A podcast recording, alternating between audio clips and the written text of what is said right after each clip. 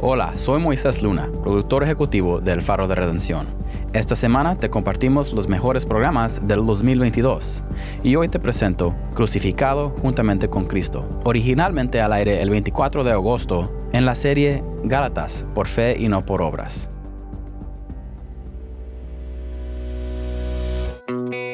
Una vez un experto en la ley le preguntó a Jesús que si podía heredar la vida eterna, y Jesús le dijo, pues ¿qué está escrito en la ley?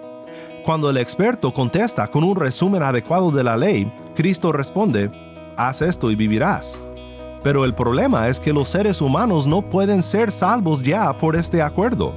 Por eso vino nuestro Señor Jesús a vivir la vida en perfecta conformidad a la ley, para que tomando nuestros pecados sobre sí mismo en la cruz del Calvario, nosotros recibiéramos su perfecta justicia como si nosotros hubiésemos vivido en perfecta obediencia a Dios.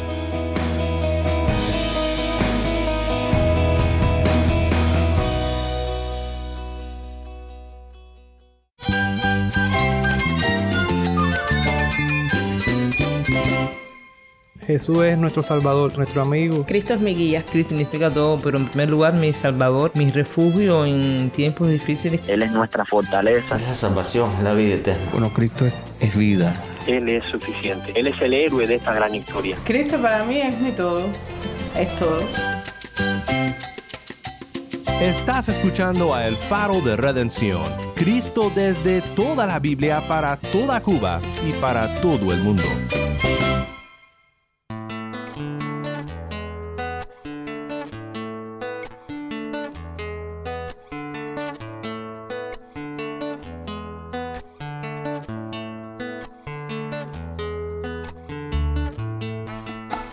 Soy el pastor Daniel Warren. Gracias por acompañarme aquí en el faro.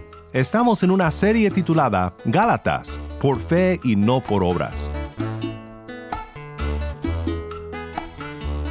En este episodio consideramos cómo nuestro comportamiento puede negar el Evangelio, aunque con nuestros labios prediquemos el verdadero Evangelio.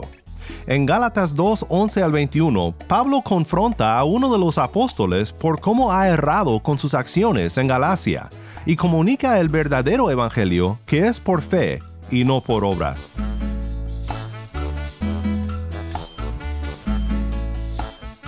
Si tienes una Biblia, busca Gálatas 2, 11 al 21 y quédate conmigo para ver a Cristo en su palabra.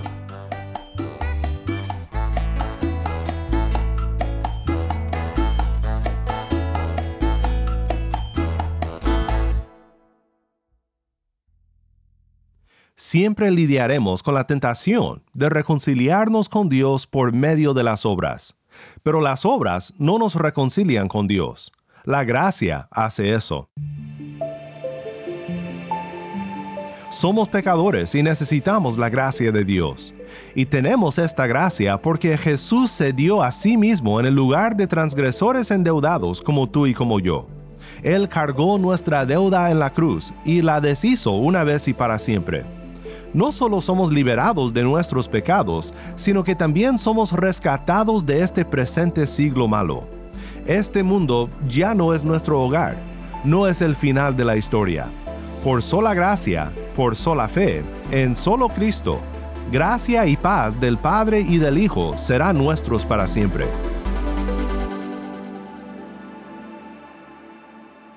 Estas dos palabras, gracia y paz, con las que Pablo abrió su carta a los Gálatas, siguen hablando con poder a corazones buscando gracia y paz en nuestro día también. Hoy llegamos al punto en la epístola cuando Pablo, habiendo establecido su autoridad como apóstol del verdadero Evangelio de Jesucristo, nos revela en más detalle los problemas que habían empezado a revelarse en el contexto de la conversión de los gentiles. Los mismos apóstoles no eran inmunes a inconsistencias entre la doctrina y la práctica. Y Pablo en la ocasión que nos comparte ahora tuvo que enfrentarse con Pedro, redarguyendo a Pedro por no vivir conforme al Evangelio que predicaba. Esta situación es una que vivimos siempre como creyentes, aunque las circunstancias sean diferentes. Este pasaje nos ayuda a ver las cosas que nos pueden dividir cuando no deben de dividirnos, y también las cosas ante las cuales debemos de tomar una postura firme, porque el Evangelio merece ser defendido ante cualquier ataque. Cuando las personas por sus posturas doctrinales o por su comportamiento práctico tuercen la libre gracia que es nuestra por fe en Cristo Jesús. Mi oración es que con este tiempo que pasemos ahora en la palabra, cobremos valentía para ser defensores de la verdad, que entendamos un poco mejor el Evangelio que predicamos y también que nos maravillemos de la obra de Cristo para redimirnos.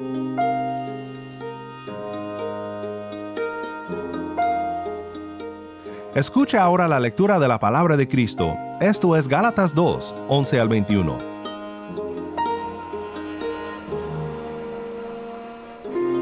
Pero cuando Pedro vino a Antioquía, me opuse a él cara a cara, porque él era digno de ser censurado.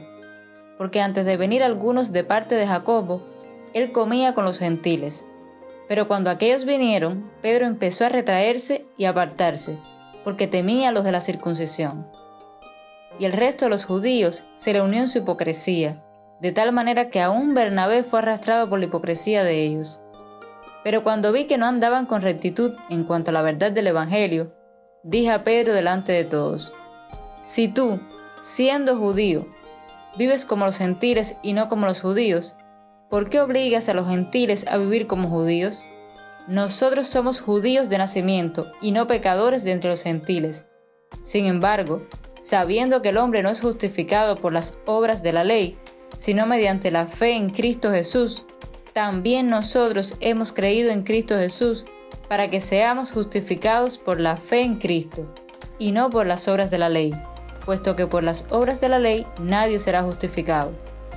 Pero si buscando ser justificados en Cristo, también nosotros hemos sido hallados pecadores, ¿es Cristo entonces ministro de pecado? De ningún modo porque si yo reedifico lo que en otro tiempo destruí, yo mismo resulto transgresor. Pues mediante la ley yo morí a la ley, a fin de vivir para Dios. Con Cristo he sido crucificado, y ya no soy yo el que vive, sino que Cristo vive en mí. Y la vida que ahora vivo en la carne, la vivo por la fe en el Hijo de Dios, el cual me amó y se entregó a sí mismo por mí.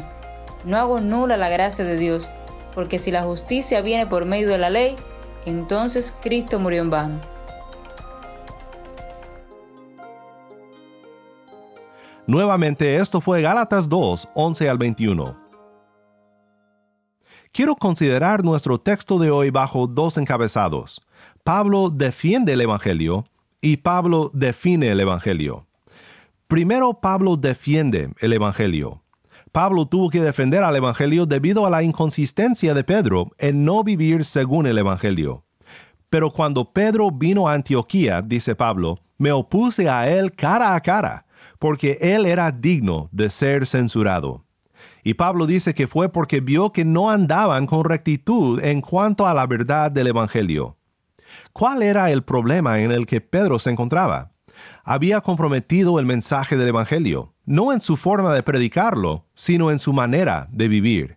Los versículos 12 al 13 dicen, porque antes de venir algunos de parte de Jacobo, él comía con los gentiles. Pero cuando aquellos vinieron, Pedro empezó a retraerse y apartarse, porque temía a los de la circuncisión. Y el resto de los judíos se le unió en su hipocresía, de tal manera que aún Bernabé fue arrastrado por la hipocresía de ellos. Incluso Bernabé, el compañero de Pablo en el ministerio, fue arrastrado por el mismo error.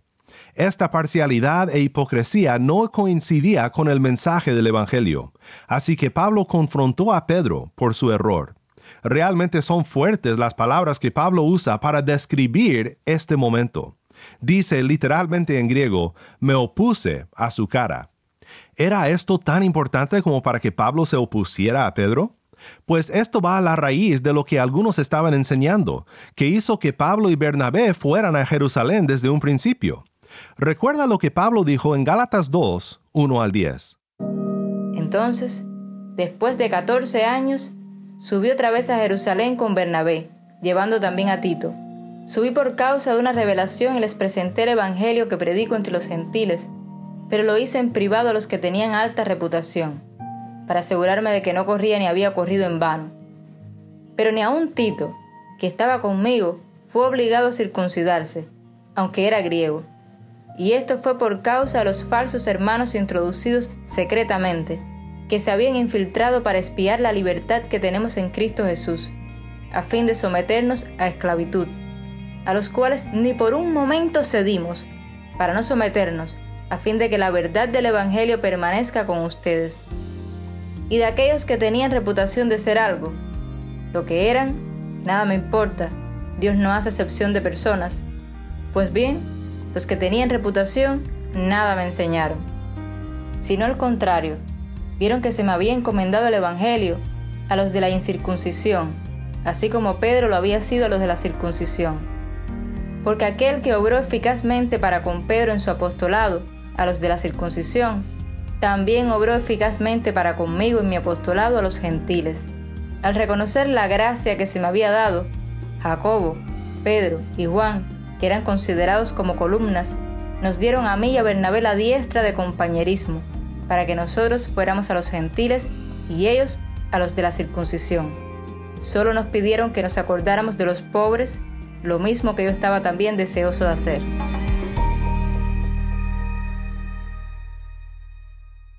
Ahora, aunque los apóstoles afirmaron el mensaje de Pablo, sus vidas predicaban otra verdad. Trataban a los gentiles como creyentes de segunda clase.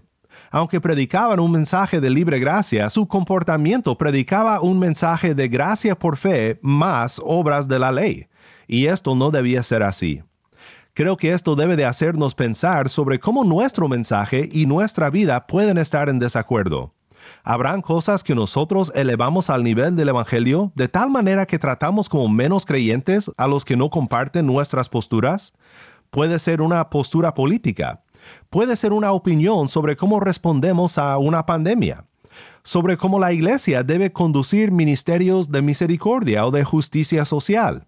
Y algunas de estas cosas valen la pena ser debatidas porque son importantes. Pero cuando empezamos a importar nuestras posturas secundarias a nuestra proclamación de lo primordial, a la esencia del Evangelio, o cuando empezamos a vivir como si estas cosas nos distinguieran como más cristianos que otros, hemos dejado de andar con rectitud en cuanto a la verdad del Evangelio. Y en momentos así, cuando vemos errores como estos en la vida de un hermano, vale la pena oponernos a su cara, porque el Evangelio no debe ser pervertido por nuestras opiniones personales.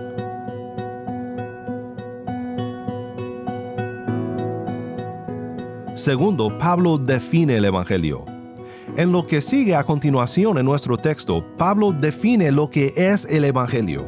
Resumiendo su argumento, podemos decir que la justificación no es por obras de la ley, sino por fe en Cristo Jesús. Quiero compartir unos comentarios de Lutero en su comentario sobre Gálatas, donde él describe el límite de la ley. Siempre tenemos que recordar que hay varias maneras de hablar sobre la ley de Dios en la Biblia. Y cuando Lutero habla de la ley de Dios, está siguiendo el ejemplo del apóstol Pablo. Por ejemplo, en Romanos 6:14, cuando dice, no están bajo la ley, sino bajo la gracia. Pablo está hablando de que el creyente es librado de la condenación de la ley como un medio para ser salvo. Yo lo llamaría un pacto, un acuerdo por el cual Dios promete salvar a aquel que le obedece perfectamente. Por ejemplo, cuando Jesús conversó con el joven rico que quiso saber cómo ser salvo. Para mostrarle su situación, Cristo le presentó la ley de Dios, para que entendiera que porque somos pecadores, ya no podemos cumplir con este pacto, con este acuerdo. Una vez un experto en la ley le preguntó a Jesús que si podía heredar la vida eterna, y Jesús le dijo, pues ¿qué está escrito en la ley? Cuando el experto contesta con un resumen adecuado de la ley, Cristo responde, haz esto y vivirás. Pero el problema es que los seres humanos no pueden ser salvos ya por este acuerdo. Por eso vino nuestro Señor Jesús a vivir la vida en perfecta conformidad a la ley, para que tomando nuestros pecados sobre sí mismo en la cruz del Calvario, nosotros recibiéramos su perfecta justicia, como si nosotros hubiésemos vivido en perfecta obediencia a Dios. Por eso dice Pablo, no están ya bajo la ley, sino bajo la gracia. Donde se trata de nuestra conciencia, de la seguridad de nuestra salvación, el principio operativo no es ley, sino gracia. Por eso Pablo puede decir en Gálatas 2:16, sabiendo que el hombre no es justificado por las obras de la ley, sino mediante la fe en Cristo Jesús. También nosotros hemos creído en Cristo Jesús, para que seamos justificados por la fe en Cristo, y no por las obras de la ley, puesto que por las obras de la ley nadie será justificado. Y luego también del versículo 19 en adelante, Dice Pablo, pues mediante la ley yo morí a la ley, a fin de vivir para Dios. Con Cristo he sido crucificado, y ya no soy yo el que vive, sino que Cristo vive en mí. Y la vida que ahora vivo en la carne, la vivo por la fe en el Hijo de Dios, el cual me amó y se entregó a sí mismo por mí. No hago nula la gracia de Dios, porque si la justicia viene por medio de la ley, entonces Cristo murió en vano. Entonces queda claro que una manera de hablar de la ley de Dios es reconocerla como un camino cerrado al cielo, como un camino cerrado a la salvación. Mediante la ley, yo morí a la ley, dice Pablo. Pero ¿dónde encuentra ahora su seguridad? La encuentra en Cristo, por fe en Cristo. Dice, con Cristo he sido crucificado, y ya no soy yo el que vive, sino que Cristo vive en mí y la vida que ahora vivo en la carne la vivo por la fe en el Hijo de Dios, el cual me amó y se entregó a sí mismo por mí. Tal vez me acompañas hoy y te preguntas cuál será el verdadero significado del cristianismo. Porque siempre has oído de que los cristianos se preocupan mucho por hacer esto y no hacer lo otro, y realmente lo que hemos estudiado choca con el concepto que tienes de la fe cristiana. Pues en su comentario sobre Gálatas, Lutero hace un comentario en este pasaje para decirnos el verdadero significado del cristianismo. La cita es larga, pero está tan llena de verdad que me tomaré el tiempo para compartirla. Dice lo siguiente. Ahora, el verdadero significado del cristianismo es esto. Primero, que la persona primero reconozca por medio de la ley que es un pecador y que le es imposible hacer buena obra alguna porque la ley dice, eres un árbol malo. Aquí Lutero cita Mateo 7:18. La ley dice, eres un árbol malo, y entonces todo lo que piensas, todo lo que dices y todo lo que haces se opone a Dios. Así que no puedes merecer la gracia por tus obras. Pero si intentas merecerla, vas de mal en peor porque siendo un árbol malo, no puedes producir otra cosa más que malos frutos, pecados. Como dice Romanos 14:23, todo lo que no procede de fe es pecado. El intentar merecer la gracia por obras precedentes es entonces intentar aplacar a Dios con el pecado, amontonar pecado sobre pecado, burlarse de Dios y provocar su ira. Cuando un hombre aprende esto de la ley de Dios, se atemoriza y se humilla. Solo entonces realmente mira la grandeza de sus pecados y encuentra en sí mismo ni una chispa del amor de Dios. Así concuerda con lo que Dios dice en su palabra y confiesa que merece muerte y condenación eterna. Pero este es solo el primer paso del verdadero cristianismo. Lutero sigue diciendo, el segundo paso es este si quieres ser salvo, tu salvación no es por obras, sino que Dios envió a su Hijo unigénito al mundo para que viviéramos por medio de Él. Él fue crucificado y murió por ti, y cargó tus pecados en su mismo cuerpo, según 1 de Pedro 2.24. Aquí no hay obras hechas antes de la gracia, sino solamente ira, terror y muerte. Así que la ley solo muestra el pecado, aterroriza y humilla, preparándonos entonces para la justificación y arrastrándonos a Cristo. Porque en su palabra Dios nos ha revelado que Él quiere ser para con nosotros un Padre misericordioso, sin méritos propios, porque por supuesto nada podemos merecer. Él desea darnos el perdón de pecados, justicia y vida eterna a causa de Cristo porque Dios es el que dispensa sus dones gratuitamente a todos, y esto es para la alabanza de su deidad. Entonces, mi hermano en Cristo, este es el cristianismo. La ley te dice, olvídate de alcanzar a Dios por tus propias obras. Fallarás miserablemente y por más que intentes, más grande será tu condenación. El Evangelio ofrece vida gratuitamente a todos los que por fe vienen a Cristo. Dice, olvídate de alcanzar a Dios por tus propias obras. Cristo fue castigado horriblemente por tus pecados y ahora vives por fe en el que te amó y se entregó a sí mismo por ti.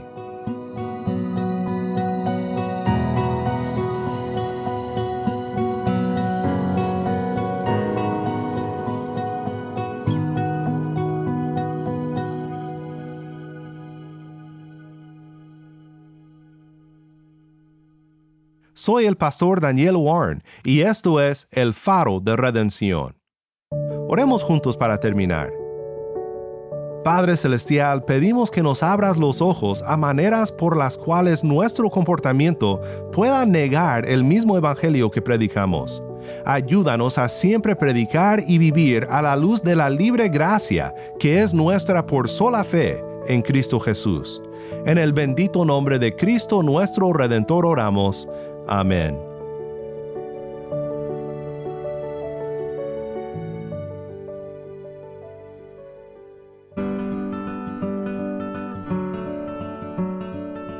Si estás escuchando por el podcast, te quiero agradecer por tu ayuda en hacer que crezca la audiencia del faro.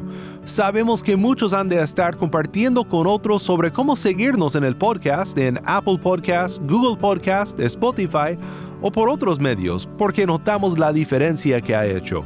Si no lo has hecho, te pido que compartas esta semana con un amigo sobre cómo puede escuchar el faro de redención en el podcast o en la página web. También estamos en WhatsApp. Nuestro número es 1786-373-4880. Nuevamente nuestro número de WhatsApp 1786-373-4880. Envíanos un mensaje de voz, nos encantaría saber de ti. Gracias una vez más por tu fiel sintonía. Para más información sobre este ministerio y sobre cómo puedes ser parte de nuestra misión de alcanzar a Cuba con el mensaje de Cristo en toda la Biblia, visita nuestra página web elfaroderedención.org. elfaroderedención.org.